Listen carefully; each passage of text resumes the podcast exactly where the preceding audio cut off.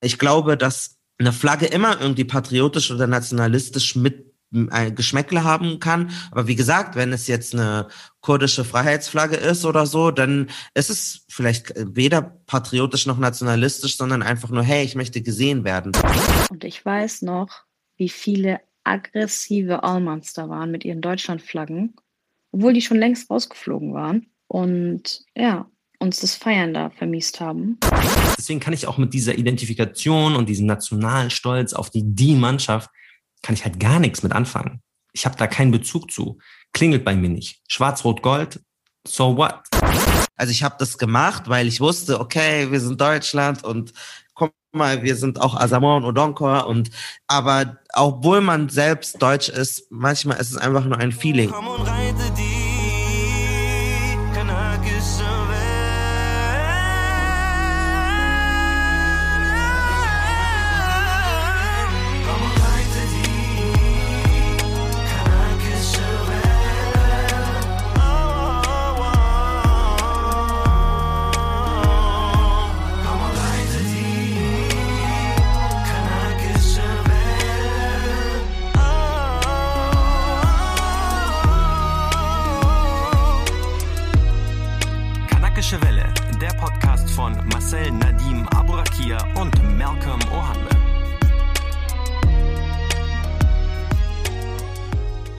Mein Name ist Marcel Nadim Aurakia.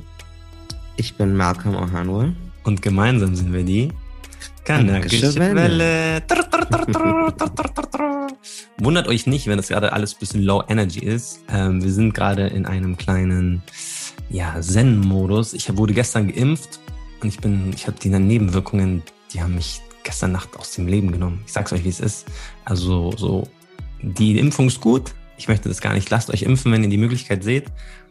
Aber die Neben Nebenwirkungen, ich habe schlecht geschlafen, Fieber, Gliedmaßenschmerzen. Ich habe letztens was gedreht mit verschiedenen Musikern, Musikerinnen. Ähm, da war auch Roger Reckless, David Mayonga dabei und der hatte vor drei Wochen seine Impfung und hatte immer noch Kopfschmerzen, Schwindel und so. Also der hatte echt langfristig daran zu nagen.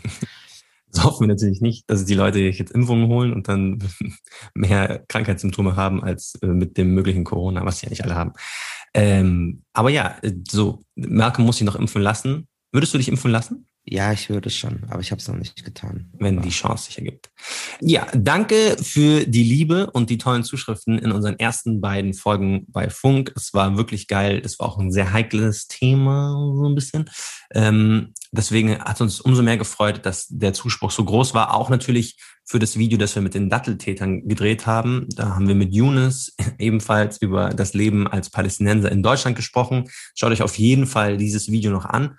Und wir sind aktuell im GQ-Magazin auf der Webseite bei einem bisschen längeren Interview eigentlich, wo ihr ein bisschen mehr über unsere Beweggründe erfahrt, warum öffentlich-rechtliche, äh, was uns motiviert hat, den Podcast zu machen, was uns besonders äh, am Herzen liegt. Also schaut da auch unbedingt drauf. Ich empfehle euch das auf jeden Fall. Danke für die zahlreichen Nachrichten, ähm, die auf uns, die uns erreicht haben. Äh, wir freuen uns sehr darüber. Ich möchte euch wirklich nochmal energisch darum bitten, wenn ihr jetzt gerade zuhört, dann schreibt uns eine positive Rezension, schreibt uns einen guten Kommentar und äh, zeigt uns Unterstützung, weil auch wenn wir jetzt bei Funk sind und finanziert sind, ist es sehr zermürbende Arbeit, die auch einfach ja seine Spuren hinterlässt und es ist immer gut und uns ist immer geholfen, wenn ihr aufrichtig der Meinung seid, das ist gut, dass ihr das auch so erzählt. Wir haben heute ein ganz besonderes Thema, womit wir uns auseinandersetzen wollen. Ähm, und zwar wollen wir die Frage erörtern, wann sind Flaggen und Nationalismus gerade im Kontext von so Fußball oder Sport, Großveranstaltungen noch in Ordnung und wann wird es zu einem Problem? Wir haben gerade die Europameisterschaft der Herren im Fußball und das kennen wir eigentlich immer wieder, alle zwei, drei Jahre wird wieder darüber diskutiert, ja, und welche Flagge, ja, und welches Land. Und äh, wir wollen uns so ein bisschen ja diesen Themas annehmen. Wir haben dazu äh, ein paar Thesen aufgestellt, die wir auch durchgehen werden. Ich möchte aber erst ein bisschen mit Malcolm über unsere ganz persönlichen EM- und WM-Erfahrungen irgendwie äh, quatschen, ähm, weil das ein Thema ist, worüber wir wirklich nie reden. Also Malcolm und ich reden wirklich über Gott weiß alles, aber Fußball ist eigentlich ist eigentlich nie Teil davon. Ich war auch lang, ganz, ganz lange, bin ich eigentlich immer noch der Überzeugung, dachte mir so, Herr, merkt man mit Fußball so gar nichts am Hut. Ich habe aber erfahren, Malcolm ist eigentlich schon interessiert irgendwie dann dran ganzen gewesen. Also erstmal die Frage, wie, wie siehst du das in das Ganze? So Fahnen hissen während der EM und WM. Also genau, ich muss es nochmal fancy formulieren, damit unsere Thesenmusik jetzt kommt. Wie gefährlich sind Patriotismus und Nationalismus bei Sportveranstaltungen wie der Fußball-Europameisterschaft der Herren? Also, erstens haben wir ja schon mal über Fußball gesprochen und zwar in unserer allerersten Folge, die wir euch nahelegen aus dem Jahre 2018. Und ich glaube, als jemand, der einfach gesellschaftspolitisch interessiert ist, kommst du ja an Fußball gar nicht vorbei. Der Fußball sagt uns total viel über globale Strukturen, wie wir aufgebaut sind. Und deswegen hat das mich schon immer fasziniert. Also ich fand das super spannend, zum Beispiel, warum bei der Fußball-Weltmeisterschaft, weiß ich nicht, fünf afrikanische Staaten spielen, aber elf aus Europa, obwohl es mehr Staaten in Afrika gibt als in Europa. Und nach welchen Kriterien auch diese Fußballer und die Fußballstars bewertet werden. Für mich als Kind hatte ich so das Gefühl, ja, es war halt, man hat das ja nicht so richtig hinterfragt. Es hat halt irgendwie Spaß gemacht, sich diese, diese Fußballveranstaltung anzugucken und du hast dann dir ein Team ausgesucht und warst dann so dafür. Und wenn das Team rausgeflogen ist, hast du dir ein neues Team rausgesucht.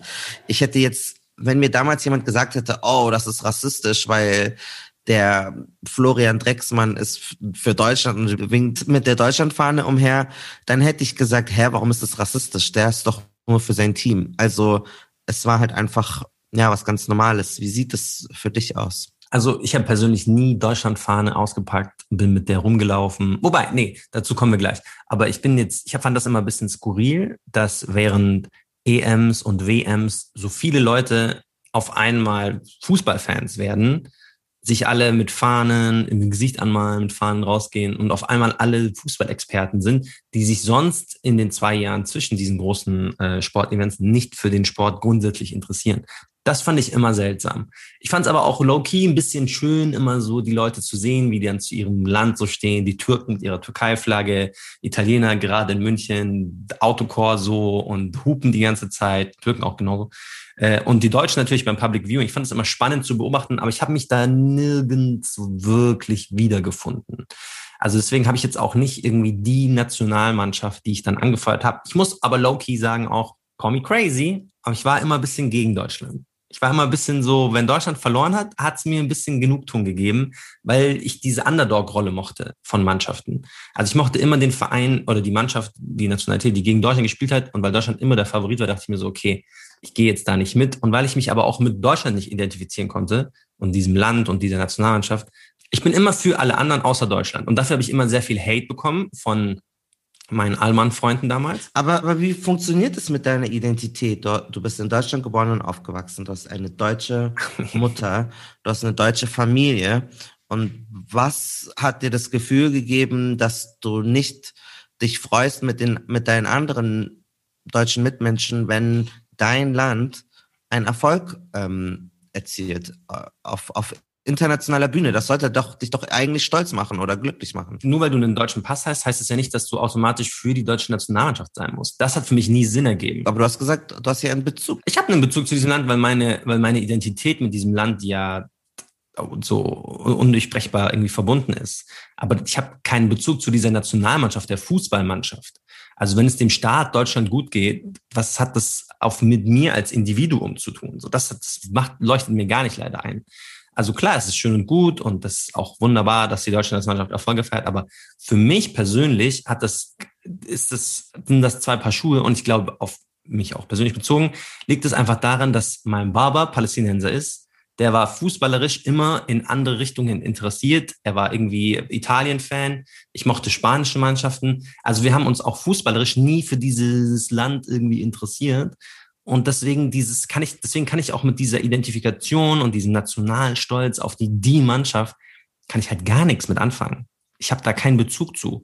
Klingelt bei mir nicht. Schwarz-Rot-Gold, so what? Nein, aber ich habe ja auch keine deutschen Vorfahren in dem Sinne. Ja, aber du bist ja auch, naja, du bist ja auch hier geboren und hier aufgewachsen. Ja, genau, aber so wird völkische Nationalität ja nicht verstanden. Also wenn du auf dem, wenn du im Kleinen bist oder auf dem Schulhof bist, dann ist es ja nicht unbedingt direkt was Schlechtes oder was Gutes, aber es ist so klar, du bist das, was deine Eltern sind. Und wenn deine Eltern Kroaten sind, bist du Kroate. Und insofern war das für mich gar nicht nicht ein Gedanke, sondern sozusagen ist doch klar, ich bin doch für die Länder, aus denen meine Eltern sind. Und das war dann halt Nigeria und Palästina. Und ich weiß zum Beispiel bei der ersten Fußball-Weltmeisterschaft, die ich je oder die ich so ganz bewusst mitbekommen habe, das war 2002, da hat Saudi-Arabien gespielt und ich wusste so, ich bin irgendwie arabisch und dann dachte ich so, oh nein, wir haben 8-0 verloren gegen Deutschland, aber ich habe ja gar nichts mit Saudi-Arabien zu tun, aber weil ich schon auf dem Schulhof so ein völkisches Verständnis von Nationalität gelernt hatte und ich ja gar nicht, ich wusste ja nicht mal, dass ich Deutsch bin. Mir ist gar nicht mal der Gedanke gekommen, dass das meine Mannschaft sein könnte, weil ich dachte, hä, hä, ich bin doch kein Deutscher, ist doch, ist doch nicht für mich. Als ich und mein Bruder und guter Kumpel von mir dann die WM weiterverfolgt hatten, es war eine sehr interessante Weltmeisterschaft 2002, weil ganz viele türkische Kids haben bei uns gelebt und die Türkei war so erfolgreich. Die ist immer wieder weitergekommen und, und alle Türken sind ausgerastet. Es gibt so ein wunderbares Ziel Szene äh, von äh, irgendeiner Berichterstattung. Die Türken, wir machen das Unmögliche möglich. Und äh, dieses, dieses Feeling, ähm, also diese Euphorie hatten die dann. Türken machen das Unmögliche immer möglich. Und ich weiß noch, dass zum Beispiel äh, von meinem besten Freund, seine Mutter war Spanierin und die Spanier waren auch immer wieder ähm, knapp, haben die gekämpft und ich glaube, die waren, in, ich weiß nicht genau, wie weit sie gekommen sind, aber es war auch sehr, sehr, sehr spannend. Und ähm, da hat man so ein bisschen gesehen, wie die verschiedenen Menschen mit verschiedenen migrantischen Hintergründen so ähm, Sympathien aufgebaut haben für Länder. Und dann war das so, dass das Finale Brasilien gegen Deutschland war. Und zwei gute Freunde von mir, die waren auch, die hatten jeweils einen afrikanischen Elternteil und wir hatten alle so ähm, eher braune Haut. Und dann waren wir bei einem Schrebergarten von einem guten Kumpel von uns. Ich grüße ganz herzlich an Andreas Klostermann. Und der ähm, ist ein blonder, weißer deutscher Mensch und seine beiden Eltern auch. Und die waren so bereit für Deutschland. Die haben sich so richtig schwarz-rot-gold angemalt und haben einfach das Team angefeuert. Und wir, wir waren so die drei Brasilianer, weil es gab Ronaldo, Rivaldo und Ronaldinho und das, wir haben uns mit den dreien identifiziert. Und es war auch gar nicht, also es war so normal. Die haben uns Snacks gebracht, die Eltern. Die waren auch jetzt nicht unbedingt sauer, dass wir nicht für Deutschland sind. Die dachten so, na klar, die sind für Brasilien. Also damals waren wir noch gar nicht so weit, dass wir überhaupt auf die Idee gekommen wären, dass wir Deutsche sind. Das war sogar, es war nicht schlimm oder gut. Es war halt einfach so, so. Wir sind natürlich für, für das das braune Team. Was ab, völlig absurd ist natürlich, weil ja, wir haben ja gar keinen Bezug zu Brasilien, außer dass die so ähnlich aussehen wie wir. Aber trotzdem wollten wir unbedingt, dass Brasilien gewinnt. Und dann kam es auch so. Und das war echt enttäuschend für die. Die waren wirklich traurig und äh, auch so ein bisschen ja, eine angespannte Stimmung war dann dort bei denen im Schrebergarten. Aber ich meine, die haben uns trotzdem äh, bekocht und uns gut behandelt, als wir da waren. Aber es war halt schon so. Uh. Und ich glaube, was du auch sagst, ist ja auch sehr interessant, dass ich, ich würde den Eltern unterstellen und vielleicht auch mir selbst und auch meinem Bruder, dass wir jetzt gar nicht so sehr für den Sport oder athletischen Fertigkeiten das geguckt haben, sondern dass wir sehr viel projiziert haben. Wir wollten, dass die wie Actionfiguren unsere nationalen rassistischen Kämpfe austragen oder so, um das jetzt sehr spitz zu sagen. Und ich glaube, das ist schon symptomatisch dafür, dass vielleicht doch etwas schief läuft, weil bei so anderen Veranstaltungen oder anderen Wettbewerben, dann schaust du genau, welcher Boxer hat welchen Griff drauf oder wer kann beim Grand Prix, beim Eurovision Song Contest wie singen. Aber machen wir das? Also ich, ich möchte, ich, ich möchte das wirklich, in, also ich will das intellektuell hinterfragen, weil ich habe nicht das Gefühl, dass wir gerade auf diesen nationalen Ebenen auf den Sport per se schauen, sondern uns immer diesen Bezug zu der Nation und der kämpft für uns. Das ist einer von uns, der für uns ins Rennen geht. Ich finde im, im, Fuß, im Vergleich zu Fußball, Weltmeisterschaft und Europameisterschaft, finde ich, dass bei anderen Veranstaltungen von meiner Wahrnehmung schon mehr auch besprochen wird. Ja, was kann die einzelne Person oder was liefert die Person? Und bei, bei der Fußballnationalmannschaft oder bei der Weltmeisterschaft ist es, sehe ich das wirklich selten, dass Leute sich jetzt ganz alle Qualifikationsspiele angucken mhm. und sich dann aussuchen, okay, ich bin jetzt für dieses Team, weil die hat eine geile Strategie oder die haben eine gute mhm. Defensive, sondern du suchst dir einfach das Team aus, was dein, also so war das immer, das ist halt dein Land und dann schwingst du die Fahne so und das finde ich halt schon, äh, ja, eigentlich macht Spaß, aber es ist auch irgendwie komisch. Dazu kommen, dazu kommen wir später auch noch zu einem, weil das ist eine unserer Thesen, nämlich, dass die Sportevents eine ganz besondere Möglichkeit sind, so nationale Identifikation zu formen und sich auszuleben. Ähm, weil ich glaube, ich gehe da mit mit dir in einem gewissen Maße, aber das besprechen wir dann gleich. Was ich, was ich spannend fand, ist diese Bezugsnahme, von der du gesprochen hast, gerade zu Saudi-Arabien, weil ich auch genau diese WM, zwar WM 2002, auch gedacht habe, wow, die Saudis sind ja, das sind doch unsere Leute, das sind doch auch Araber. Das heißt, die spielen ja auch für Palästina oder die sind ja wie so nah wie möglich am Palästina dran. Und ich glaube, da zeigt sich auch dann so, und das beantwortet quasi deine erste Frage, warum ich auch nicht für Deutschland gewesen bin, weil ich mich nicht als Deutscher verstanden habe. Also ich glaube, ich habe wirklich die ganze Zeit gedacht, ich bin doch Palästinenser. Like, und Palästina war ja nicht dabei bei keiner WM. Deswegen war das für mich ganz einfach zu sagen, okay, dann bin ich halt für das nächstbeste, nächstnäheste an Palästina. Mhm. Ich bin für Saudi-Arabien. Und ich glaube auch, dass genau da das Problem sozusagen herkam, dass ich mich selbst als Palästinenser verstanden habe deswegen für Mannschaften war, die alles sind außer Deutschland irgendwie. Aber Leute von außen auf mich immer projiziert haben, ja, aber du bist doch genau hier geboren, deine Mama ist Deutsche, du hast weiße Haut, du musst doch ein Deutscher sein, wie kannst du nicht für Deutschland anfeuern und und ich glaube, dass da genau dieser dieser ähm, Graben ist, mit was als, als was ich mich selbst verstehe und als was andere dich selbst äh, betrachten. Und das finde ich schon spannend, weil ich, du hast recht, ich bin hier geboren, ich habe eine deutsche Mutter, ich habe deutsche Verwandte, aber ich habe mit diesem Land auf dieser Identifikationsebene nichts zu tun. So.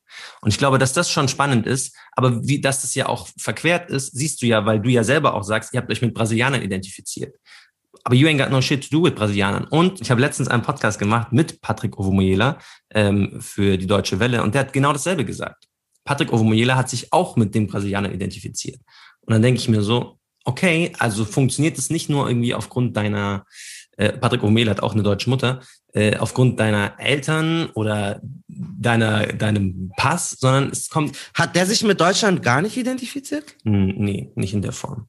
Okay. Er meinte, die Mannschaften, die er gefeiert hat in seiner Jugend, waren immer äh, äh, schwarze Mannschaften in der Form. Also Brazilians oder afrikanische Mannschaften. Also ich glaube, es hat eher mit dem zu tun, als was du dich selber siehst, als dein Pass und deine Hautfarbe und das finde ich halt schon spannend. Ja, ich glaube, es ist gar nicht so viel, wo, wie du dich selber siehst, das spielt keine Rolle, sondern was die Außenwelt mit dir macht. Und weil als Kind reflektierst du das ja gar nicht. Also, weil ich, ich sehe mich komplett als Deutsch, aber das hat ja, das ist ja etwas sehr Emotionales, das ist ja etwas, das du ja nicht kontrollieren kannst. Das ist ja auch keine Entscheidung, die du treffen kannst, sondern entweder du fühlst halt etwas tief in deinem Herzen, das macht dich irgendwie happy oder nicht. Und ich kann dieses Gefühl halt überhaupt nicht aktivieren. Das ist tatsächlich so, dass wenn als es 2006 dann die WM gab, auch bei uns in München und wo es viele Spiele stattfanden und es war eine sehr spannende und bewegende Zeit und es hat, es hätte eigentlich die beste Möglichkeit gegeben,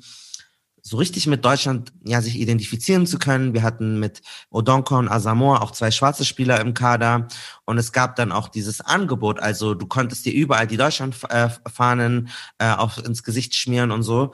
Aber selbst da habe ich mich selber dabei erwischt, wie ich das zwar mich so angezogen habe und auf die Feiermeile gegangen bin und so bisschen mitgegrölt habe, aber das, ich habe das nicht gefühlt. Also ich habe das gemacht, weil ich wusste, okay, wir sind Deutschland und mal, wir sind auch Asamoah und Odonkor und ähm, Xavier Naidoo, mein Lieblingssänger, der, äh, das ist der Soundtrack von denen und so und der ist auch schwarz. Aber das ist halt einfach, obwohl man selbst deutsch ist, manchmal ist es einfach nur ein Feeling. Und wenn du dieses Gefühl in dir nicht aufrufen kannst, das, und da bin ich super fasziniert und es würde mich auch interessieren, wie, wie, wie die Zuhörerinnen und Zuhörer das seht, wie ihr das seht, wenn ihr verschiedene kulturelle Hintergründe habt könnt ihr so ein Gefühl entwickeln für Deutschland? Weil ich, äh, ich, ich kann das einfach nicht. Also irgendwie, mhm. ich kann sogar mehr Gefühle aktivieren für Trinidad und Tobago oder so.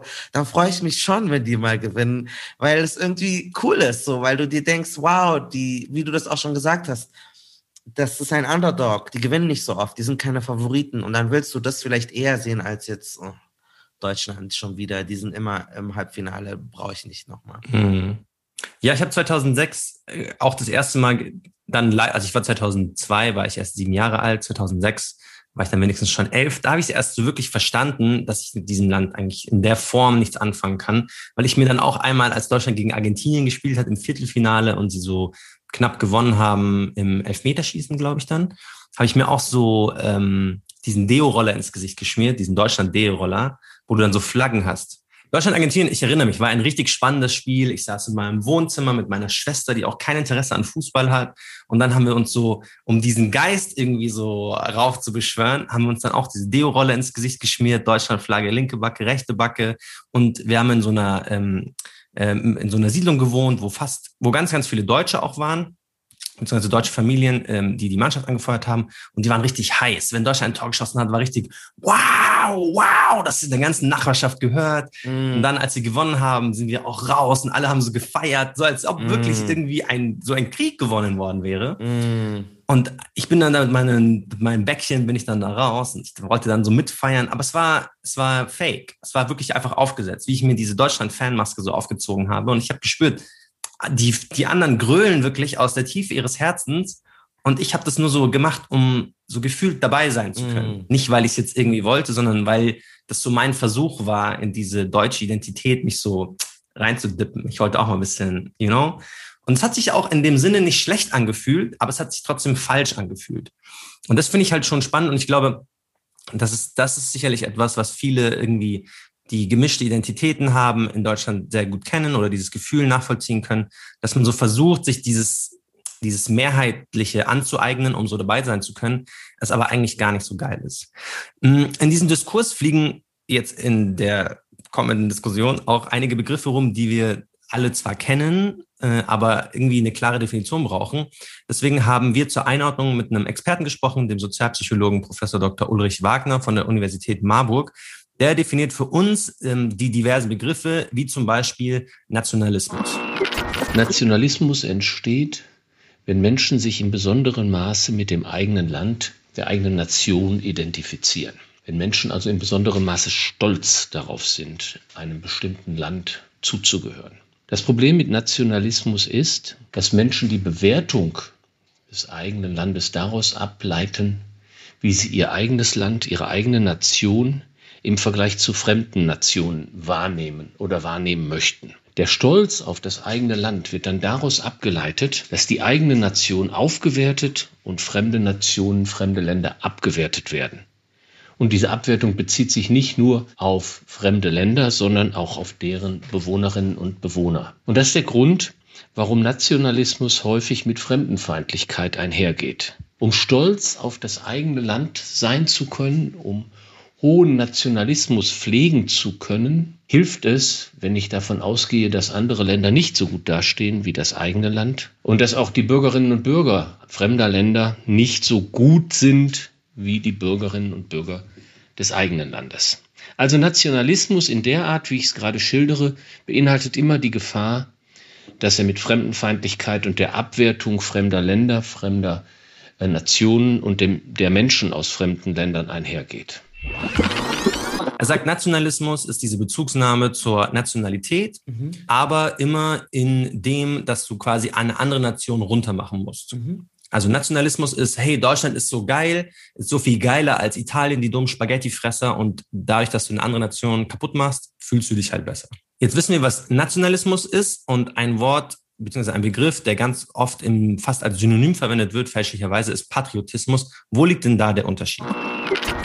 Patriotismus ist eine besondere Form der nationalen Identifikation. Im Gegensatz zum Nationalismus ziehen Patrioten ihren Stolz auf das eigene Land nicht daraus, dass sie das eigene Land positiv von fremden Ländern abgrenzen wollen, sondern sie ziehen Stolz, ein Gefühl des Stolzes auf das eigene Land daraus, dass sie besondere Fortschritte im eigenen Land in Bezug auf demokratische Rechte, Freiheitsrechte und Menschenrechte erkennen. Patrioten setzen sich also für ihr eigenes Land bestimmte Ziele und sie sind dann stolz auf das eigene Land, wenn es gelingt, diese Ziele in besonderem Maße zu verwirklichen. Patriotismus dieser Art, also der Versuch, das eigene Land in demokratischen Strukturen immer weiterzuentwickeln, geht in der Regel nicht mit Fremdenfeindlichkeit einher, weil Patriotismus hier auch darauf verzichtet, Vergleiche mit anderen Ländern durchzuführen.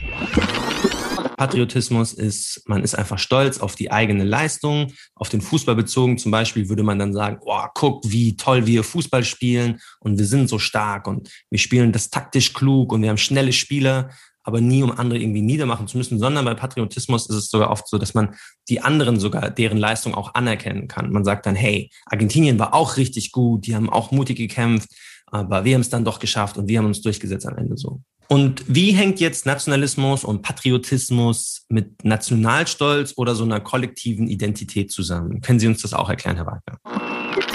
Die Effekte sind nicht stark, wir konnten sie aber im Zusammenhang mit vergangenen Europa- und Weltmeisterschaften anhand empirischer Umfragedaten durchaus zeigen.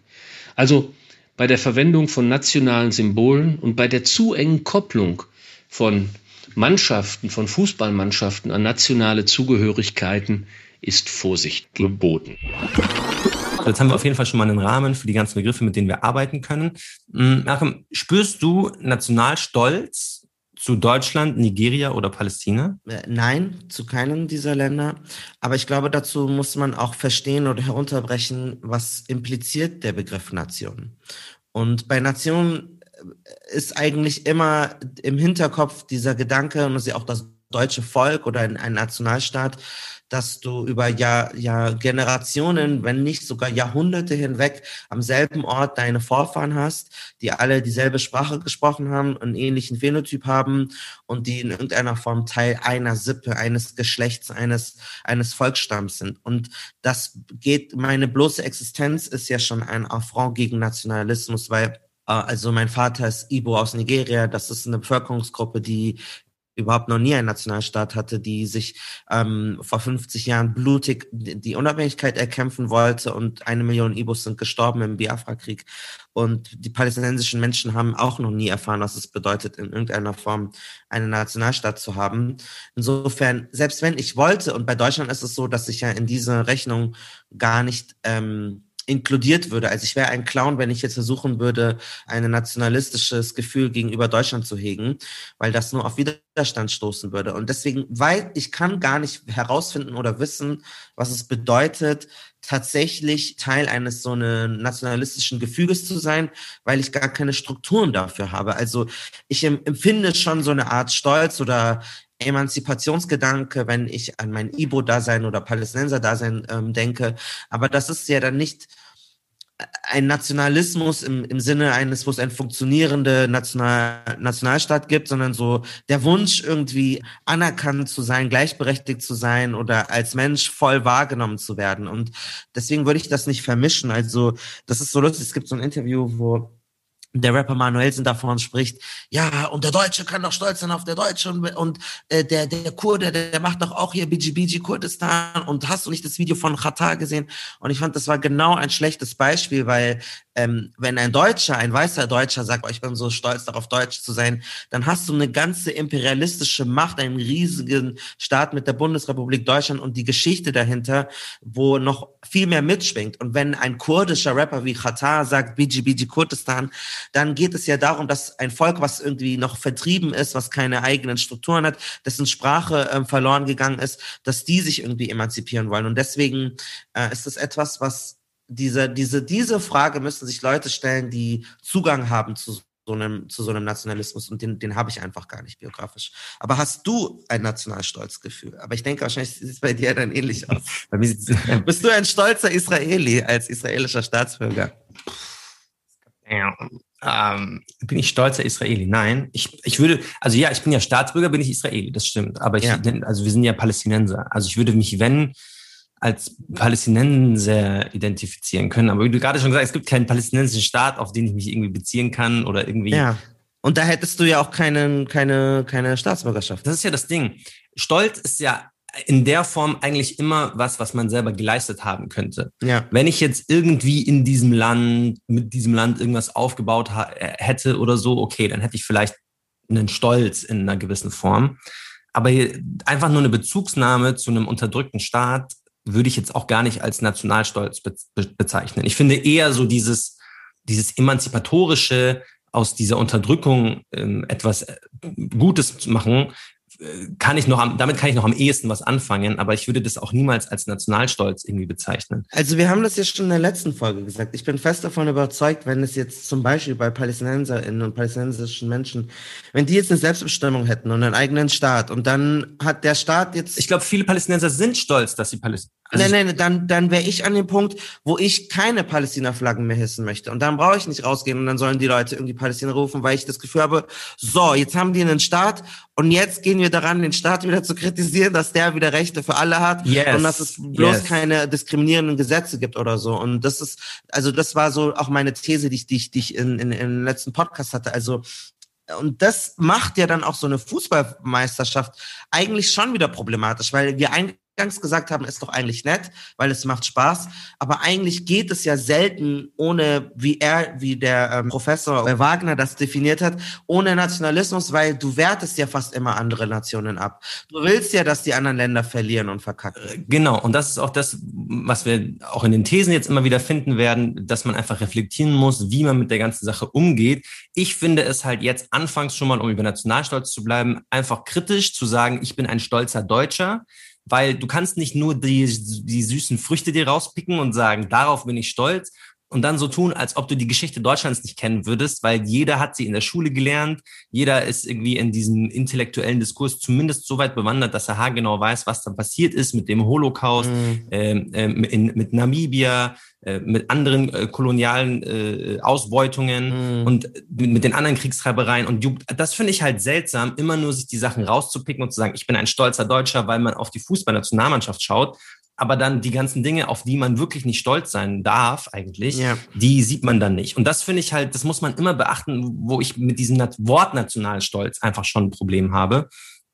Ähm, aber inwiefern wir das hinterfragen oder äh, wie, wie man das besser aufrollt, können wir ja so als, als letzte gute Ideen mit äh, in, äh, den Leuten mitgeben. Kommen wir zu unserer ersten These. Menschen, die Flagge zeigen, sind entweder patriotisch oder nationalistisch. Also ich glaube, ich glaube, es ist so, dass, ähm, dass eben gerade wie wir eingangs gesagt haben, dass immer auf den Kontext drauf ankommt. Und zum Beispiel, wenn wir jetzt dieses Beispiel haben, ähm, ich bin ein stolzer Deutscher, es ist ja gerade so, dass in Milieus ähm, wo, wo du wirklich in, dich äh, als marginalisiert oder als klein empfindest, gerade da so ein deutscher Stolz aufkommt, wie eben in der Welt des Deutschlands, weil ich mich damit auseinandersetze, da sind die Deutschen die Minderheit und deswegen gibt's immer mehr solcher Songs wie von Cashmore, wo er sagt, ich bin ein Allmann oder Flair, ich bin ein deutscher Bad Boy weil er es aus einer Minderheitenposition in seinem Milieu äh, vermittelt. Und genauso kann es auch sein, dass andere Leute, die sich, weil sie, ähm, sie stellen sich auf gegen den Amerikanismus und dass wir nicht mehr von amerikanischer Kultur ähm, kulturell besetzt werden und wir wollen unsere eigenen Traditionen und dass die dann sagen, ich bin stolz, deutsch zu sein und ich mag unsere deutsche Volksmusik. Und in deren Verständnis kann es sein, dass sie sich gar nicht mal als unterdrückerisch sehen, sondern als emanzipatorisch gegen eine globalisierte Welt, in der die Deutschen ihre eigene Kultur oder so verlieren.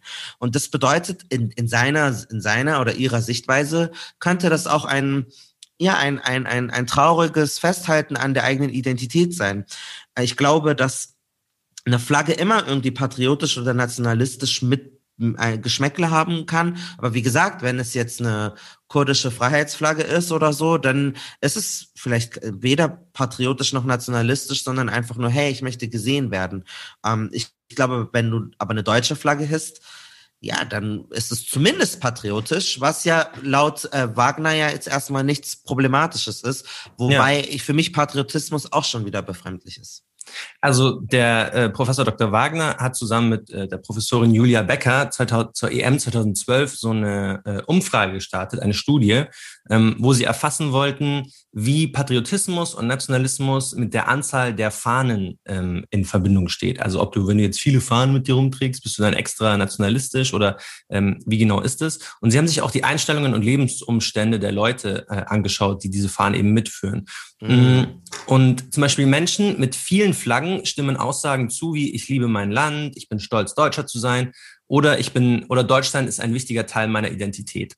Das würden die jetzt laut der Studie immer noch als patriotisch so einordnen. Mhm. Es geht aber auch so weit, dass Menschen, die viele Flaggen tragen, dass sie auch Aussagen mitgehen, wie Politiker sollten aufhören, immer wieder die negative deutsche Geschichte auszupacken in Bezug auf den Holocaust. Mhm. Ähm, und sie haben auch mehr Vorurteile gegenüber Migranten und Migrantinnen.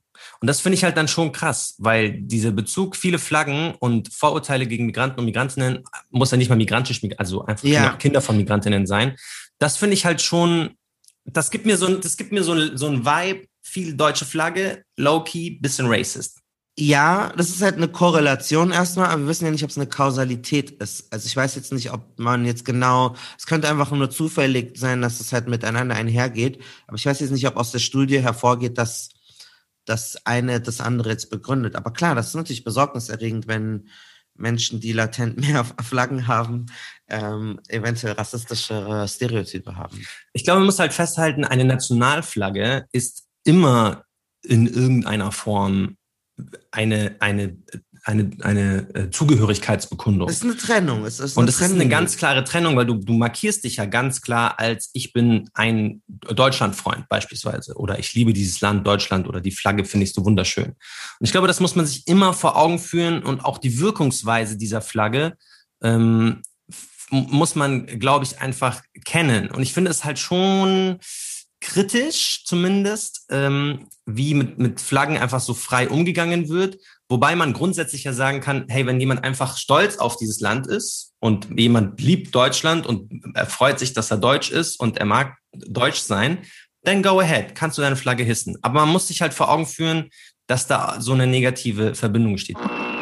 Ich glaube nicht, dass Fußballfans insgesamt in höherem Maße zu nationalen oder nationalistischen Identifikationen neigen als Menschen, die keine Fußballfans sind. Ein Problem entsteht allerdings im Zusammenhang mit Länderspielen, mit Europameisterschaften und mit Fußballweltmeisterschaften. In diesem Fall stehen ja die Mannschaften eng verbunden zu den jeweiligen Ländern, für die sie spielen. Und das beinhaltet tatsächlich die Gefahr, dass nicht die normale Identifikation, die normale Begeisterung mit der Mannschaft, die da unten auf dem Platz spielt und mit der ich mich identifiziere, die Hauptrolle spielt, sondern dass diese Identifikation überschwappt in die Identifikation mit dem eigenen Land und dass daraus die Mechanismen folgen, die ich vorher geschildert habe, nämlich nicht in sportliche Konkurrenz zur gegnerischen Mannschaft zu treten, sondern die Konkurrenz auszuweiten zum, zum gegnerischen Land und zu den Fans der, des gegnerischen Landes bis hin zu den Bürgerinnen und Bürgern des gegnerischen Landes insgesamt. Ich denke, eine an Sport gebundene Identifikation mit der eigenen Mannschaft beinhaltet nicht gleich die Gefahr, dass alle Menschen, die sich so identifizieren können und so für den Fußballsport, vielleicht auch für die Mannschaft des eigenen Landes begeistern können, gleich zu Fremdenfeindlichkeit neigen. Allerdings ist die Gefahr nicht abzustreiten, dass das Vorzeigen von nationalen Symbolen wie Flaggen und die Verbindung von Fußballmannschaften mit Nationen, die deutsche Mannschaft spielt für Deutschland, deutsche Mannschaft trägt entsprechende Trikots mit nationalen Symbolen, dass diese Verwendung von nationaler Symbolik und die Kopplung von Sport an äh, nationale äh, Eigenschaften, dass dies die Gefahr beinhaltet, dass tatsächlich die Menschen, die das sehr stark ausleben, in stärkerem Maße zur Ablehnung von Fremden, zur Ablehnung von gegnerischen Mannschaften bis hin zur Ablehnung von fremden Nationen neigen. Wir haben auch mit unseren Valleys gesprochen, wie die das sehen mit Fahne hissen während der EM und nicht EM. Und da haben wir ganz spannende äh, Antworten bekommen. Hört mal rein. Hi, Jasmin hier. Und zwar feuere ich Deutschland in der Regel nicht an bei Fußballspielen. Einmal A, weil ich mich sehr lange nicht zugehörig gefühlt habe hier in Deutschland. Und das ändert sich langsam. Ähm, und ich mich einfach komisch fühle dabei, äh, für ein Land irgendwie zu cheeren, wenn ich mich hier nicht akzeptiert gefühlt habe. Und zweitens, weil ich einfach die Underdogs eher besser finde und lieber für die irgendwie cheer. Und das andere ist äh, Fahnen hissen. Habe ich kein Problem mit, können die Leute gerne machen. Die Franzosen machen es, die Amerikaner machen es, alle anderen Länder, die irgendwie patriotisch unterwegs sind, machen das. Nur wir Deutschen haben irgendwie Irgendwie geht das bei uns nicht, weil da so viel Konnotationen mit dabei sind, dass Menschen das komisch finden. Sollen die Leute machen, wie sie wollen. Habe ich überhaupt kein Problem mit. Mit dem Fahnenhissen. Leute sollen anfeuern, wohin sie wollen. Es geht darum, sein Land anzufeuern. Nur eben habe ich halt lange gefühlt, dass das nicht mein Land ist. Ich suche mir meistens irgendwie Griechenland oder Portugal raus. Die finde ich irgendwie sympathischer. Ich bin nicht für Deutschland und ich hisse auch keine Flagge, weil ich einfach nichts mit Fußball am Hut habe. Also wenn mich, man mich nicht daran erinnern würde, dass bald EM ist, ich würde es vergessen einfach. Und ich finde es auch komisch, ähm, mir so quasi jetzt Deutschland Sachen anzuziehen oder Deutschland Flaggen zu hissen, obwohl ich das das ganze Jahr über nicht mache. Ich nenne das immer Saisonpatriotismus oder Saisonnationalismus sogar manchmal, weil es gefährlich feindselige Stimmung hervorruft und möchte da auch gar nicht dran teilhaben, ehrlich gesagt. Ich habe nichts dagegen, wenn ich, äh, wenn andere das aus meinem Freundeskreis machen, solange es friedlich abläuft. Ich habe nämlich schon mal mitbekommen, als ich mal aus Spaß für die gegnerische Mannschaft war, als Deutschland gespielt hat, dass ich ganz schön ähm, sagen wir mal, erboste Nachrichten bekommen habe oder dass äh, Leute dann angefangen haben, mit mir zu diskutieren, warum ich denn nicht für Deutschland sei. Und das ist halt, das, das geht in meinen Augen nicht klar. Es sollte kein Zwang herrschen, für Deutschland zu sein. Nur weil man in Deutschland lebt. Servus, Melissa hier. Ich komme aus einer italienisch-türkischen Familie. Und an sich ist es schon kompliziert, aber wenn es um Fußball geht, dann geht es richtig ab weil beide Familien ihren Fußball sehr krass leben und mir schon sehr früh vermittelt wurde, dass ich für jedes Team sein soll, nur nicht für Deutschland. Und so richtig hinterfragt habe ich das nie, hat mir auch nie so viel bedeutet. Ich fand es halt immer schön, wenn die Familie zusammengekommen ist. Aber woran ich mich zum Beispiel krass erinnere, ist das Sommermärchen 2006 wo Deutschland seinen Nationalstolz entdeckt hat und hier Flaggen gehisst hat und so weiter. Und bei uns war das halt schon immer gang und gäbe. Meine Mutter hat ihre 5-Meter-Flagge, äh, italienische Flagge aus dem Balkon gehisst. Keiner hat irgendwas gesagt. Und da war das halt nie Thema. Und dann sind wir aber auf die Leopoldstraße damals gefahren, als Italien Weltmeister wurde. Und ich weiß noch, wie viele aggressive Allmanns da waren mit ihren Deutschlandflaggen, obwohl die schon längst rausgeflogen waren. Und ja, uns das Feiern da vermisst haben. Deswegen, ich hatte noch nie eine Deutschlandflagge in der Hand. Ich bin noch nie bei einem Spiel gewesen. Public Viewing ist für mich ein Fremdwort eigentlich. Und das war es halt schon immer. Aber auf jeden Fall Patriotismus für die eigenen Länder war immer sehr krass da. Also ich fühle die, die, die Lady, die gesagt hat, die hatte Angst, nicht für Deutsche zu sein, das habe ich auch schon mal erlebt, dass ich in das, diese Geschichte habe ich auch in, in, in, in unserer Erfolge erzählt. Da war ich mit Kollegen unterwegs und ähm, eigentlich wollte ich mich richtig freuen, dass Mexiko Deutschland besiegt hat. Das war ja auch so geil. In der letzten WM ist ja Deutschland direkt in der Vorrunde rausgeschmissen, rausgeflogen.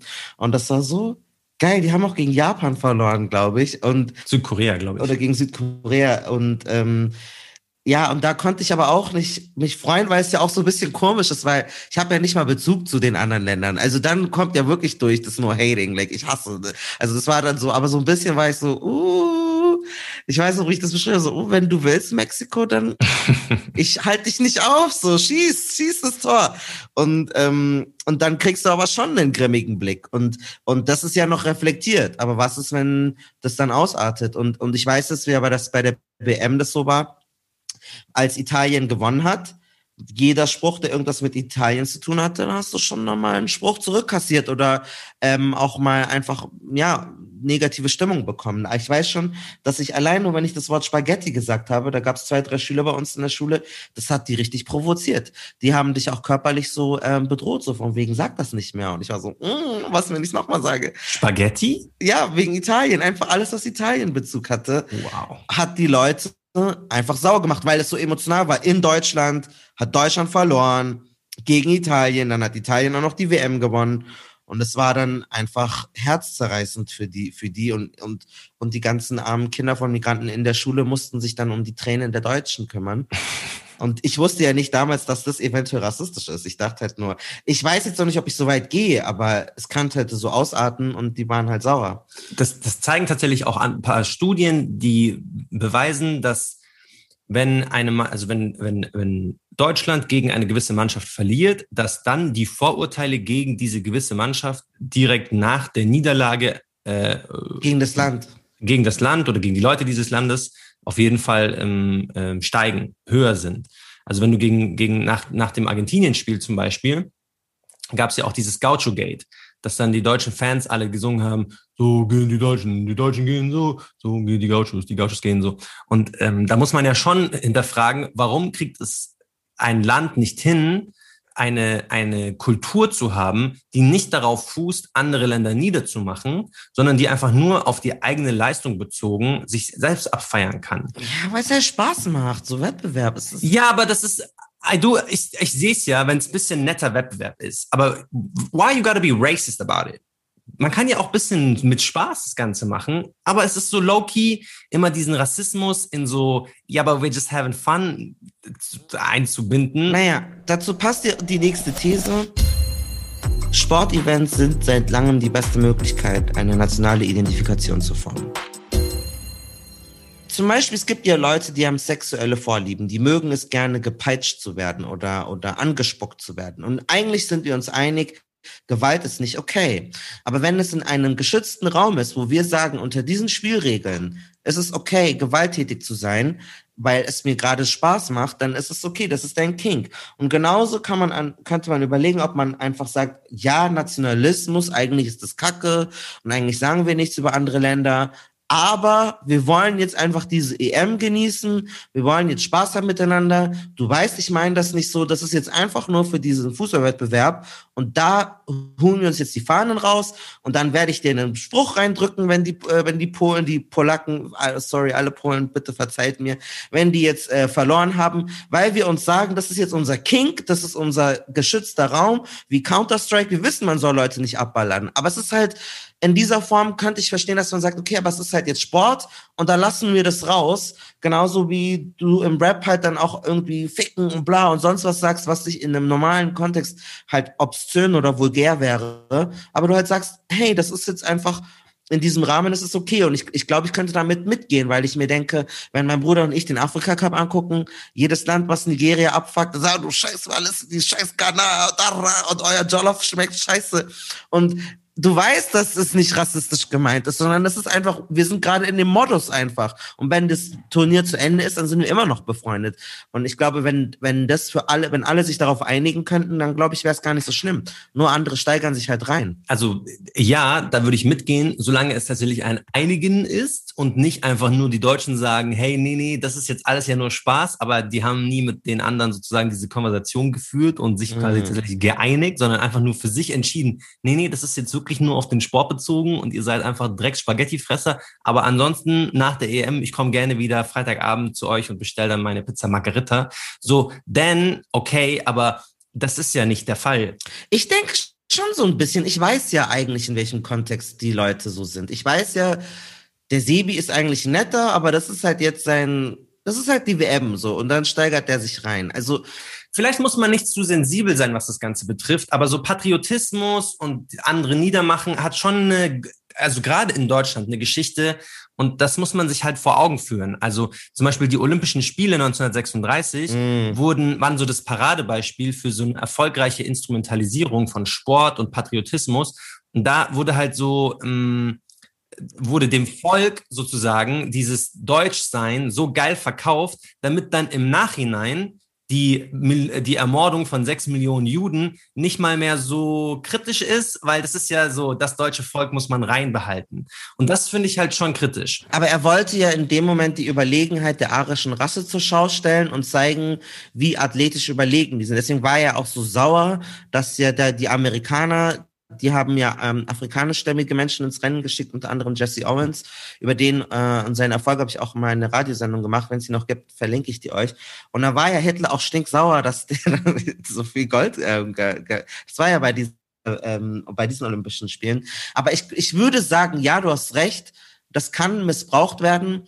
Aber kann man so einen rassistisch-biologistischen Gedanken noch immer fortführen mit einer Mannschaft, die einfach nicht mehr so homogen ist, wie es heutzutage der Fall ist. Also mittlerweile und schon in unserer Kindheit hatten ja die deutschen Spieler einfach Wurzeln in der Türkei, in Polen, in Ghana, in Nigeria. Aber genau diese Spieler waren ja auch immer wieder Teil von Angriffen.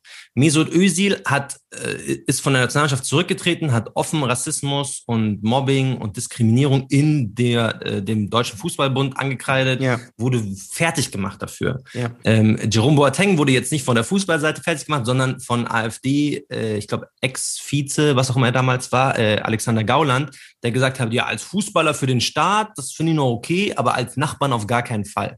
Und Patrick Omoyela war kurz vor der WM 2006 äh, auch Opfer von so einer rechtsextremen Kampagne der NPD, wo auf so einem WM-Planer sein Trikot, also das Deutschland-Trikot mit der Nummer 25, drauf fand und dann war drunter der Slogan Weiß, nicht nur ein, eine Trikotfarbe für eine echte Nationalmannschaft, um so zu auszusagen, ja, Patrick Omoyela, der einen nigerianischen Vater hat, aber eine deutsche Mutter, kann eigentlich gar nicht Teil der Nationalmannschaft sein.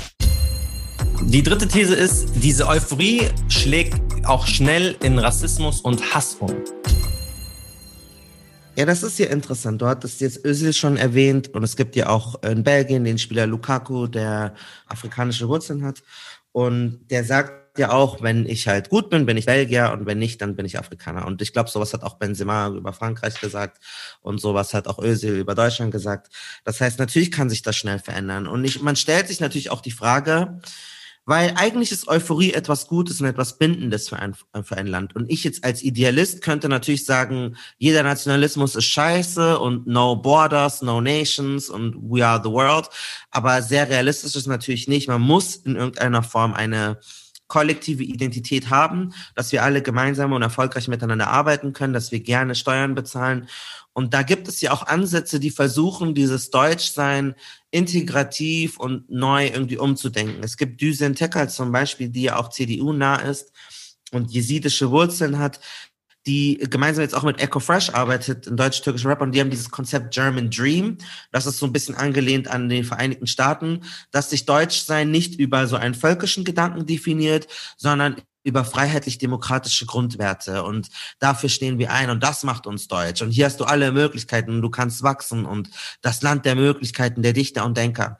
Und ich denke, das ist schon mal besser auf jeden Fall als also ganz anders als das äh, als so AfD oder Hitler sprech. Aber natürlich schwingt ja auch bei so einem freiheitlich-demokratische Grundwerte oder bei so einer kulturellen Deutschdefinition trotzdem ein Ausgrenzungsmechanismus mit, weil das ja dann Leute sagt, wenn du diese Werte vermeintlich nicht hast, kannst du dann auch nicht dazugehören. Und das ist ja das Problem, dass jemand, der aber schon immer deutsch ist, kann moralisch so verwerflich sein, wie er will. Er wird nie ausgebürgert.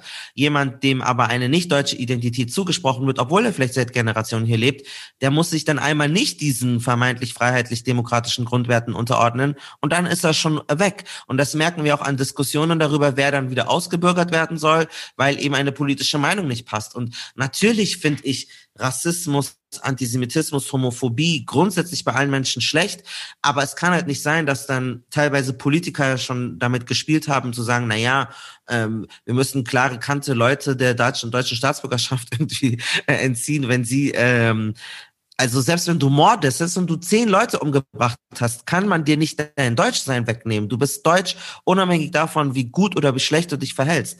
Und deswegen weiß ich nicht, ob es ist auf jeden Fall besser, und ich glaube, wir brauchen es und vielleicht ist das ein Ansatz, so eine Art, wir sind deutsch, weil wir, weil wir ähnliche Werte vertreten oder weil wir daran glauben, dass man hier durch Freiheit, durch Pressefreiheit irgendwas erreichen kann. Aber es wertet irgendwie subtil doch wieder andere Leute ab, weil es sozusagen suggeriert, Deutsch sein und gut sein gehört zusammen, Deutsch sein und freiheitlich sein gehört zusammen. Das heißt, wenn du nicht Deutsch bist, dann bist du dann homophob oder bist du dann mhm. ähm, bist du dann nicht freiheitlich. Also ich glaube halt, meine, mein, mein Ding ist dieser Safe Space, so dass sich alle einigen nur dafür und dann schmeißen wir das wieder weg. Und vielleicht mhm. kann man so, also das wäre für mich ein Lösungsangebot. Also ich würde, ich würde, ich finde das an sich als Lösungsangebot ja gar nicht schlecht, nur es funktioniert in dieser Fußballdynamik halt nicht. Und ähm, weil da funktioniert es so, wer dieses Deutschland-Trikot und Deutschland-Fahne und Sticker und das alles hat, der ist Teil der Eigengruppe und sozusagen der Guten. Und jeder, der das nicht hat, ist Teil der Fremdgruppe, der Bösen. Und von denen muss man sich allein durch das Trikot und die Flaggen immer abgrenzen und definieren. Das ist halt ganz klar. Und deswegen eignet sich der Fußball halt auch so gut, um diese Idee der Nation zu materialisieren. Das ist halt, der Fußball ist da einfach perfekt dafür, weil sich die Leute immer ganz klar selbst markieren. Und diese, mm, diese äh, intensive emotionale Bindung, die die hast du sonst in der Form, glaube ich, gar mhm. nicht. Jeder lebt so sein Leben. Weißt du, einer wohnt in Mecklenburg-Vorpommern, der Christopher und der Stefan wohnt irgendwo in Südwestfalen und der Otto wohnt in Bayern.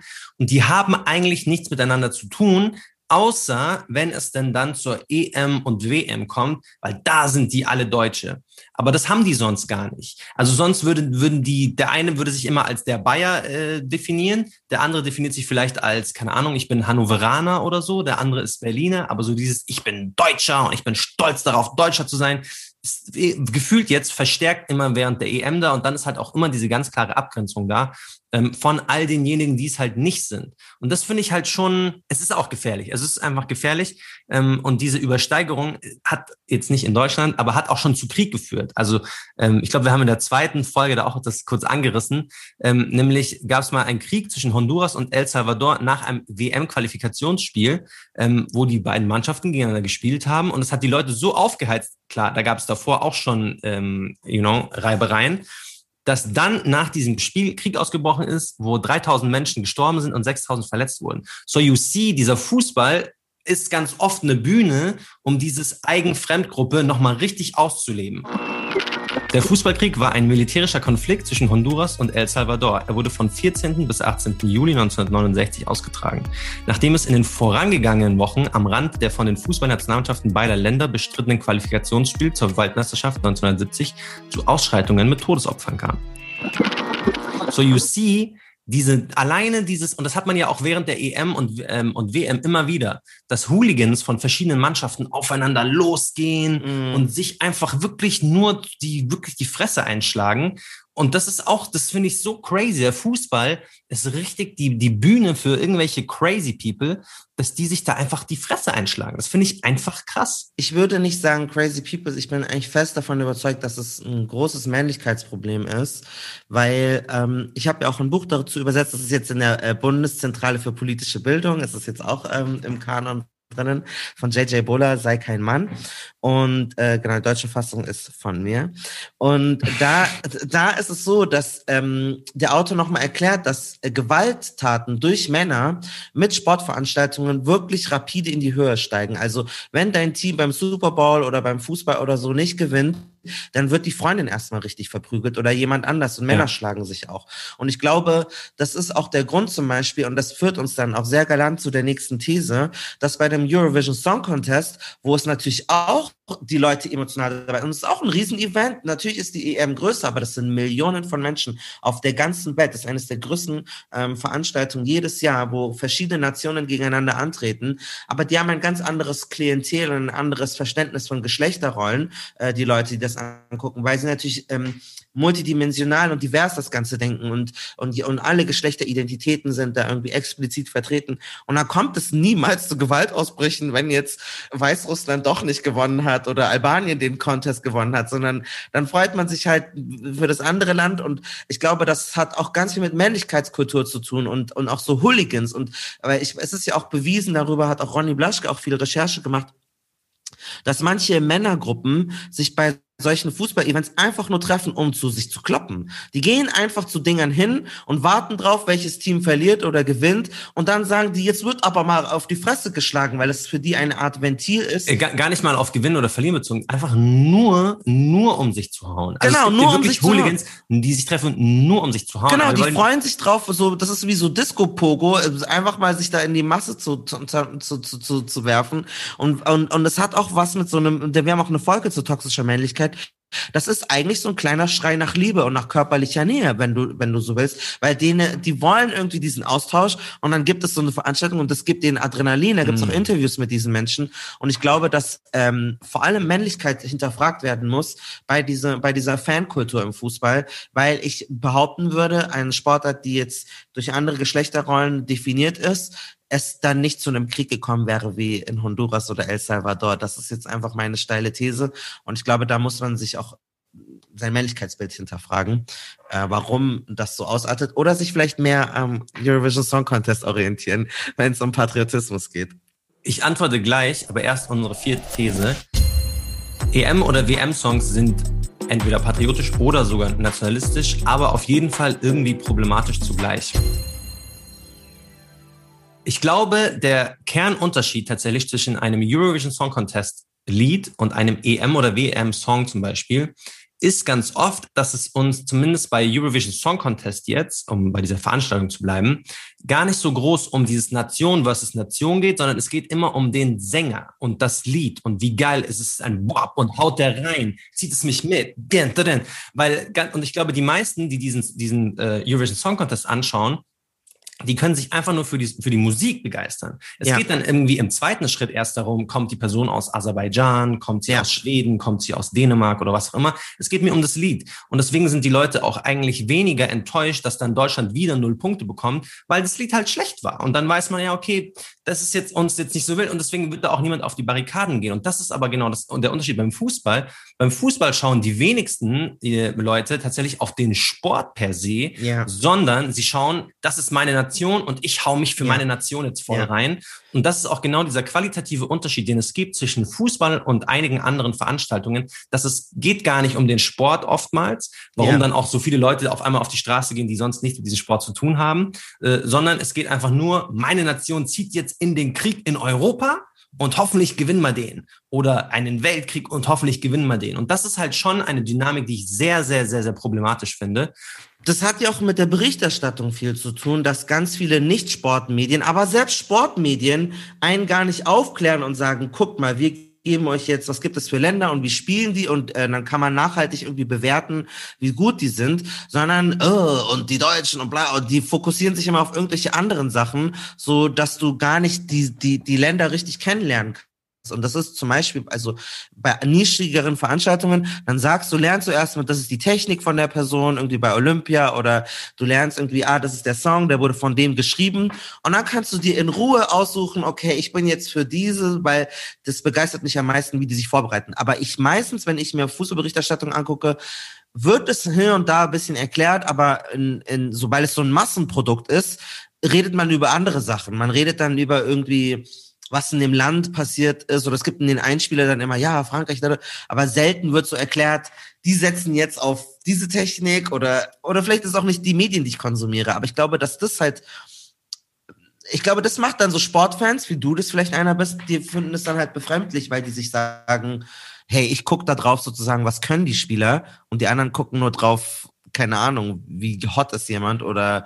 Äh meine, das, das, das ist natürlich reißerischer äh, Journalismus ganz oft, wenn, sie, wenn man so Journalismus nennen möchte, ja. ähm, weil das so populistisch einfach ist. Die, es gibt sicherlich diese Medien, Rasenfunk, äh, Inside Sport, Sport Inside, ähm, die einfach nur wirklich sich dezidiert anschauen, wie gut ist ein Spieler oder eine Mannschaft, was ist taktisch da, was ist athletisch da, ähm, aber die meisten sind wirklich so, oh, wir Deutschen, jetzt kämpfen wir wieder gegen die Niederländer und die Niederländer, die möchten, mögen wir doch seit Jahrhunderten oder Jahrzehnten genau. schon nicht. Und das ist so, niemand kann damit eigentlich was anfangen, weil ich glaube, die wenigsten haben wirklich irgendwie Probleme mit Niederländern, aber das wird halt so äh, heraufstilisiert. Ja. Aber jetzt nochmal unsere vierte These, EM und WM-Songs sind patriotisch und oder nationalistisch und auf jeden Fall problematisch. Ich habe mir ein paar Lieder rausgesucht, okay. die ich mit dir durchgehen möchte und habe da so ein paar Zeilen rausgeschrieben. Und du kannst mir sagen, ob ich trippe, ob ich vielleicht ein bisschen mm, crazy bin oder oh. ob da low-key was dran ist, weil ich das ein bisschen seltsam fand. Ich habe mir zwei deutsche Lieder rausgesucht, die sehr bekannt waren in den letzten EM und WMs. Einmal von Sportfreunde Stiller, 54, 74, 90, 2006. Kennst du natürlich auch. Mhm. Ähm, und eine Zeile hier. Für unsere langen Wege aus der Krise und aus der Depression lautet die Devise: Nichts wie rauf auf den Fußball. Eins und zwei und Findest du das nicht seltsam, dass in einem WM-Lied, wo es um Sport und Begeisterung geht, diese Rückbezug auf diese 60, 70 Jahre, wo man quasi gar nicht stolz sein durfte auf Deutsch sein, dass das da so verarbeitet wird. Wir haben auch nachgefragt bei den Sportfreunden Stillern, aber bisher noch keine Antwort erhalten. Insofern also andere Informationen auftauchen sollten, die Sportfreunde uns erklären, es auf einen ganz bestimmten sportlichen Vorfall, den wir jetzt nicht anhand dieser Lyrics erkennen konnten, dann findet ihr diese Informationen bei uns auf Instagram at Welle. Folgt uns da auf jeden Fall für Updates und jetzt geht's weiter. Also ich würde nicht sagen, du bist tripping. Ich glaube, da ist Loki was dran.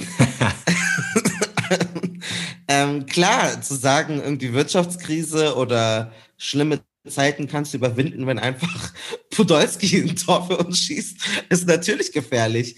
Weil wenn er es nicht macht, dann bist du sauer. Also, und dann kannst du ja nicht deine eigene Zufriedenheit oder Glück projizieren auf so einen WM-Erfolg. Auf der anderen Seite, wenn ich jetzt mir so Underdog-Länder angucke, klar, wenn du so aus so einem Land kommst, was so selten auf einer internationalen Bühne ist und keiner nimmt dich ernst und dann, Digga, und dann gewinnt auf einmal so weiß ich nicht, Sri Lanka, die WM, ich würde ausrasten, ich würde das geil finden. Das ist nicht, wenn ich nicht mal von dort komme, weil du die denkst, wow, so wow, jeder kennt uns jetzt und so. Deswegen, aber für Deutschland ist da Loki was dran, finde ich so. Vor allem, Digga, die haben schon äh, drei Titel da gehabt. Yes. Die hatten da schon drei Sterne so. Und oh, 90 ist schon so lange her. Aber, wie viel mehr willst du noch? Ich, ich glaube, er, also er bezieht sich ja auf, auf diese, ich, ich glaube zumindest, er bezieht sich auf die Tatsache dessen, dass man als Deutscher nicht stolz sein durfte, dass man Deutscher ist, weil eben nach dem Zweiten Weltkrieg es grundlegend immer problematisch war, Flagge zu zeigen und Deutschland zu feiern, weil Deutschland feiern halt 70 Jahre davor den Tod von mindestens 6 Millionen Juden, Hunderttausenden Sinti und Roma etc. bedeutet hat. So, dann mein zweiter Song, den ich rausgesucht habe von Andreas Burani, Auf uns. Wer friert uns diesen Moment ein? Besser kann es nicht sein. Denkt an die Tage, die hinter uns liegen.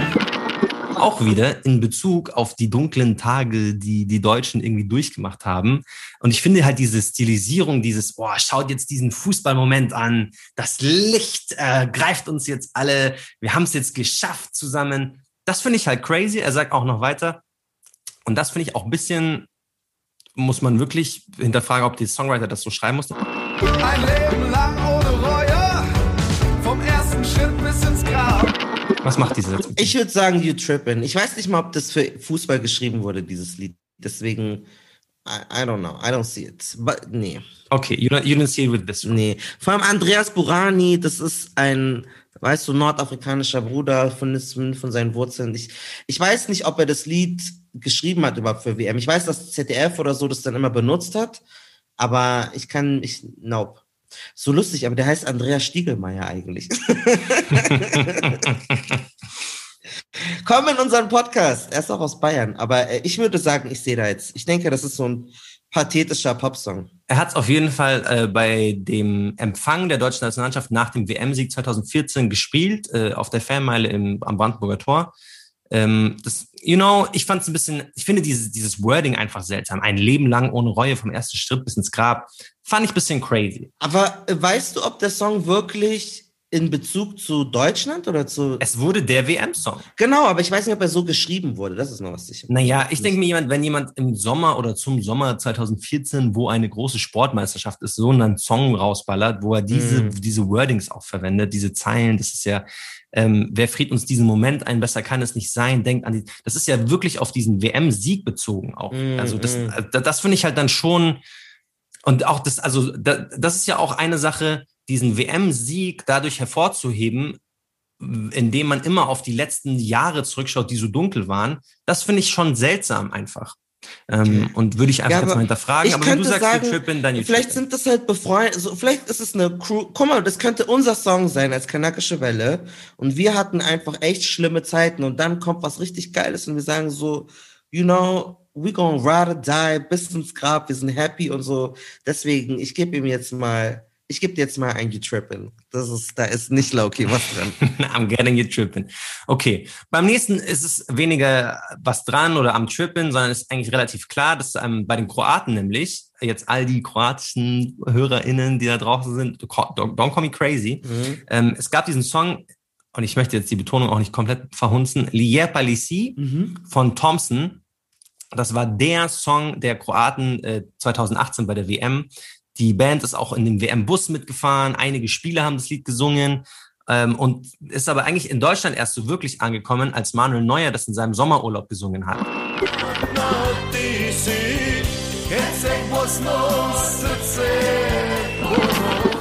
Das Krasse eigentlich daran ist jetzt, die Band ist offen rechtsextrem, äh, die verherrlichen den kroatischen Faschismus und der Name der Band geht auf den Spitznamen des Frontmanns zurück, der wiederum hat diese Thompson-Waffe im Kroatienkrieg benutzt, also in ja, Anfang der 90er. Äh, die Band darf in einigen europäischen Ländern gar nicht spielen, weil zum Bühnenprogramm, zum festlichen, wir sind diese Band, gehören zum Beispiel Hitlergrüße und andere faschistische Symbole. Und ähm, dieses Lied selber besingt zwar die Schönheit Kroatiens, das sagen auch immer alle Kroaten, sagen so, hä, das besingt doch nur Kroatien. Ähm, aber es besingt auch Herzeg Bosnia.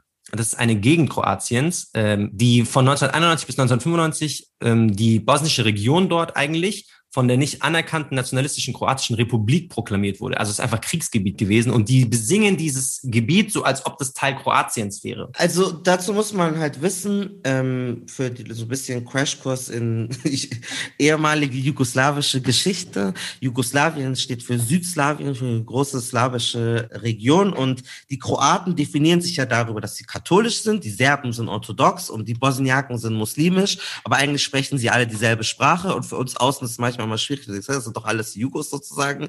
Aber die haben natürlich ganz andere ethnische Zugehörigkeiten. Und das, worauf du gerade anspielst, Marcel, ist ja dieser Gedanke, den gibt es ja bei vielen Ländern, auch in Deutschland dieses Großreich, Großdeutschland, Großalbanien, Großisrael, Großkroatien mhm. äh, oder auch, das wird ja auch manche Palästinenser kritisiert, so from the river to the sea. Das ist immer sehr ähm, aufgeladene Sachen, wenn sozusagen, und ich möchte das gar nicht gleichsetzen, also ich möchte jetzt diese Sprüche nicht gleichsetzen, aber dass sobald du sozusagen mehr Land für dich beanspruchst, als was andere Leute wollen, dann hat es immer so einen Schmerz. Und bei diesem kroatischen Song ist es wohl so, dass ein Gebiet, was eigentlich bosniakisch-muslimisch ist, ähm, da mitbesungen wird in so einer Fantasie, das kroatische Reich weiter auszubreiten und damit äh, machst du halt unsichtbar, ähm, dass dort andere Leute gelebt haben und dass es ja auch blutige Kriege gab und auch ein, ein, ein Genozid in dieser Region an muslimischen Menschen, der ja immer noch ähm, da, wo es immer noch da, darum gekämpft wird, dass er anerkannt wird. Und das wird ja in dem Song jetzt nicht ge gefeiert, aber es wird halt von dieser Region, als wäre sie Teil von Kroatien gesungen. Und diese Band besingt das natürlich schon in einer Form, wo die das Ganze gutheißen. Also man muss das ja schon so kritisch betrachten. Diese Band sind nicht irgendwie die Sportfreunde Stiller, sondern das sind halt Rechtsextreme und die sind von einigen Ländern als genau das anerkannt. Und dann muss man halt schon sagen, muss ich als Nationalmannschaft das wiederum so feiern? Äh, Melina Borczak hat dazu auch beim Spiegel äh, einen längeren Artikel geschrieben, wo sie auf diesen, ähm, auf diesen äh, Genozid, nee, auf den Genozid eingeht. Ähm, was ich halt krass finde, das zeigt ja auch so ein bisschen die nationalistische Einstellung, die dann auch ein Fußballverband haben kann. Voll. Weil die haben gesagt, nein, dieser Song ist ein Symbol des Patriotismus und des Staates und der Liebe zu Kroatien. Und da muss ich halt sagen, dass. Ja, aber das ist wie know. ein deutscher Song von München bis nach Pilsen, bis nach irgendwelche polnische Städte oder so. Yes. Und das ist so, nein, das ist Polen, das ist Tschechien und das ist yes. deutsches Reich. Aber es zeigt halt so, diese EM- und WM-Songs sind schon immer so, so politisch aufgeladen. Ja. Und das finde ich, da muss man halt auch jemand als diejenigen, die das dann singen, egal ob du jetzt kroatisch, äh, kroatische Geschichte hast oder nicht, das muss man sich halt bewusst sein. Also ich finde, auch wenn du Deutscher bist, muss ich jetzt einen Song, einen Song singen, wo es so ein Leben lang ohne Reue von ersten Schritt bis ins Grab und so, muss ich da mitgehen? I don't know. Die einzigen, die es wirklich, die einzigen, call me crazy, ich habe jetzt nicht alle Songs angehört, aber die, die, die es wirklich hinbekommen, sind die Engländer, die haben diesen Song äh, Three Lions von The Lightning Seed und da geht's einfach nur so, ähm, Football's coming home, it's coming home.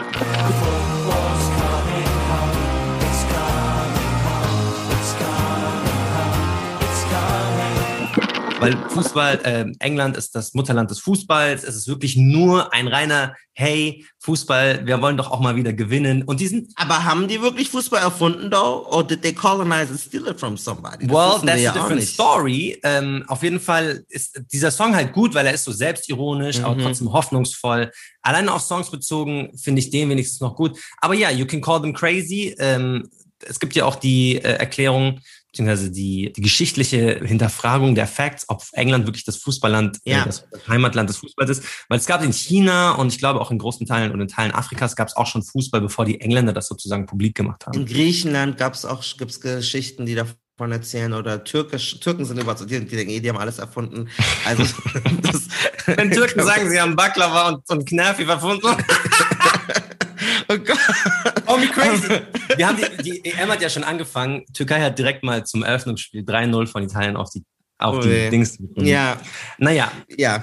wir, wir sind im Grunde genommen mit unseren Thesen durch. Äh, was sind denn so konkrete Wünsche ähm, oder, oder so äh, eine Art Schlussappell, Ja.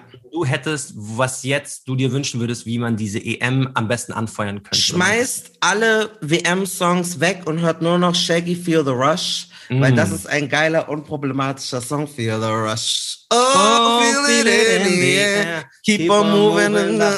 Und halt, Äh, ich habe noch Moabed gefragt, weil der hat den aktuellen ähm, WM-Song, den Europameisterschaftssong für die Türkei komponiert.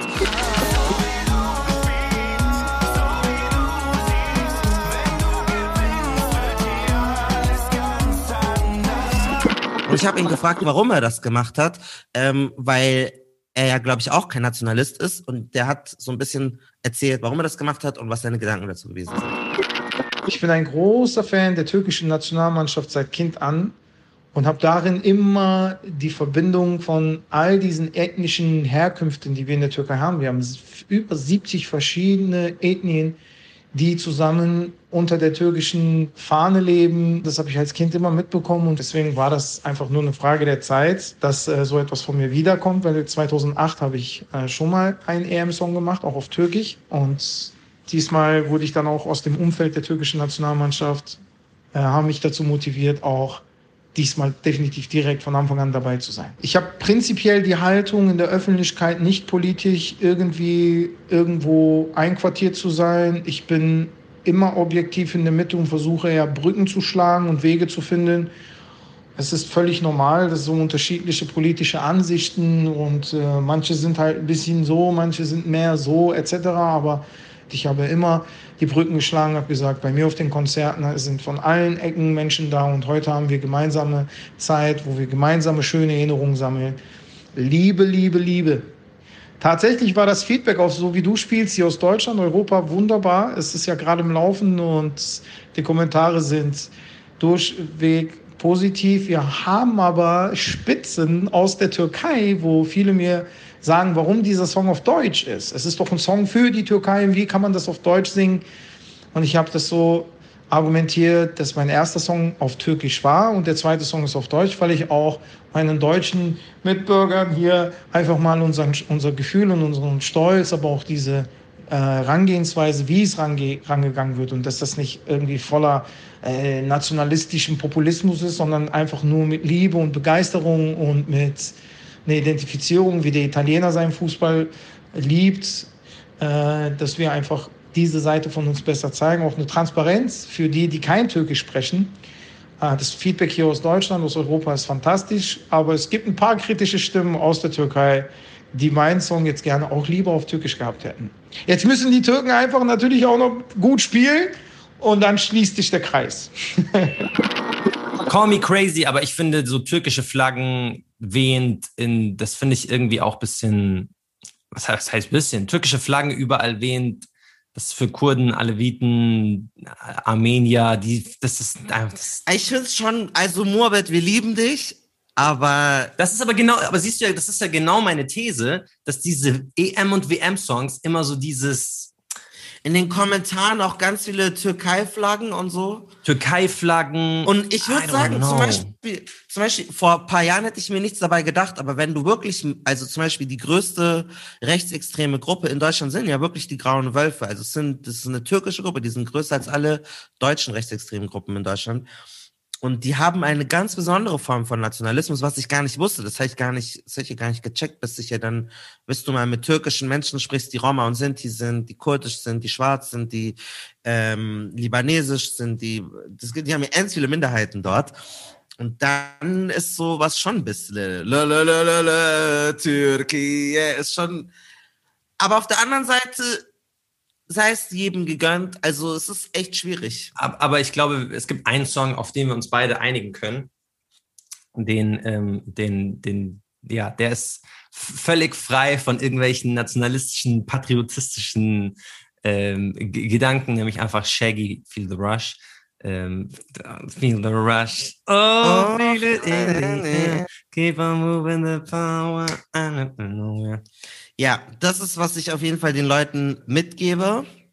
Und ansonsten schaut euch mal an, wie gut wer überhaupt spielt. Mhm. Beschäftigt euch mal wirklich mit dem Sport oder lasst es auch mal sein. Ehrlich gesagt, verdienen die ganzen Fußballer viel zu viel. Wir geben denen auch viel zu viel Zeit und macht doch was anderes. Macht den Hype mal diesmal nicht mit. Das ist eh Corona, ist eine Pandemic, braucht das Public Viewing. Ich sag jetzt mal so, ignoriert den Scheiß doch einfach mal. So ehrlich gesagt, ich bin, ich muss aber auch sagen, wenn keine afrikanischen Länder dabei sind, ist mein Feeling eh auf Sparflamme. Nicht, also, weiß ich nicht, I don't know. Aber ich würde ich würd mal empfehlen, einfach mal vom Gas und boykott, nicht boykottiert, aber nehmt mal diese Scheiße nicht mit. Lass das mal, lass die mal da machen. Ich glaube, gerade bei, bei dieser EM gab es ja auch viele so Boykottaufrufe mit, ja. ähm, mit der Pandemie selbst dass es auch diese Sonderstellung für FußballerInnen gab, dass die trotzdem weiterspielen durften, dass es da diese Versuche gab, dass man eine neue Fußballliga gründet, wo noch mehr Geld verdient werden muss, Korruption etc. Also Fußball muss man einfach mal kritisch hinterfragen. Ich glaube, das ist auf jeden Fall einmal wichtig. Ich glaube, wenn ihr denn jetzt irgendwie eine Nationalmannschaft anfeuern wollt, dann macht es gerne patriotisch, freut euch über euer Land, aber seid nicht so nationalistisch. So wie, so äh, wie Merkel gesagt hat, bleibt bei der Leistung. Und ich würde auch wirklich mh, mm, mir wünschen, dass wir mal eine intellektuelle Debatte führen, wie man Nationalstolz neu definiert. Also ich glaube, so dieses äh, blinder Stolz macht keinen Sinn. Wenn du stolz sein möchtest, dann musst du schon die bessere Argumente suchen als eine Nationalmannschaft. Ich würde jetzt an der Stelle auch noch die Folge EM der Autokraten von Rasenfunk empfehlen. Da hat unser ehemaliger Gast äh, Ronny Blaschke nämlich auch mitgesprochen. Und äh, da lernt ihr mehr über so Verflechtungen von Fußball und Politik. Das war's mit dieser Folge. Ich wünsche hoffentlich eure Mannschaft, für die ihr seid während der EM. Wir wünschen allen einfach viel Glück. Äh, Malcolm, hast du noch letzte Worte? Ja, zeigt, dass ihr treue Valleys seid, indem ihr jetzt einen Screenshot macht von dem, was ihr gerade hört. Und dann geht ihr auf die sozialen Medien, zum Beispiel Instagram oder Twitter oder Facebook oder was auch immer. Und dann markiert ihr uns und sagt, wie ihr die Folge gefunden habt. Ähm, empfehlt uns weiter und schreibt uns, was ihr für andere Folgen sehen wollt. Diskutiert rege mit uns mit auf Instagram und ähm, bleibt gesund. Bye.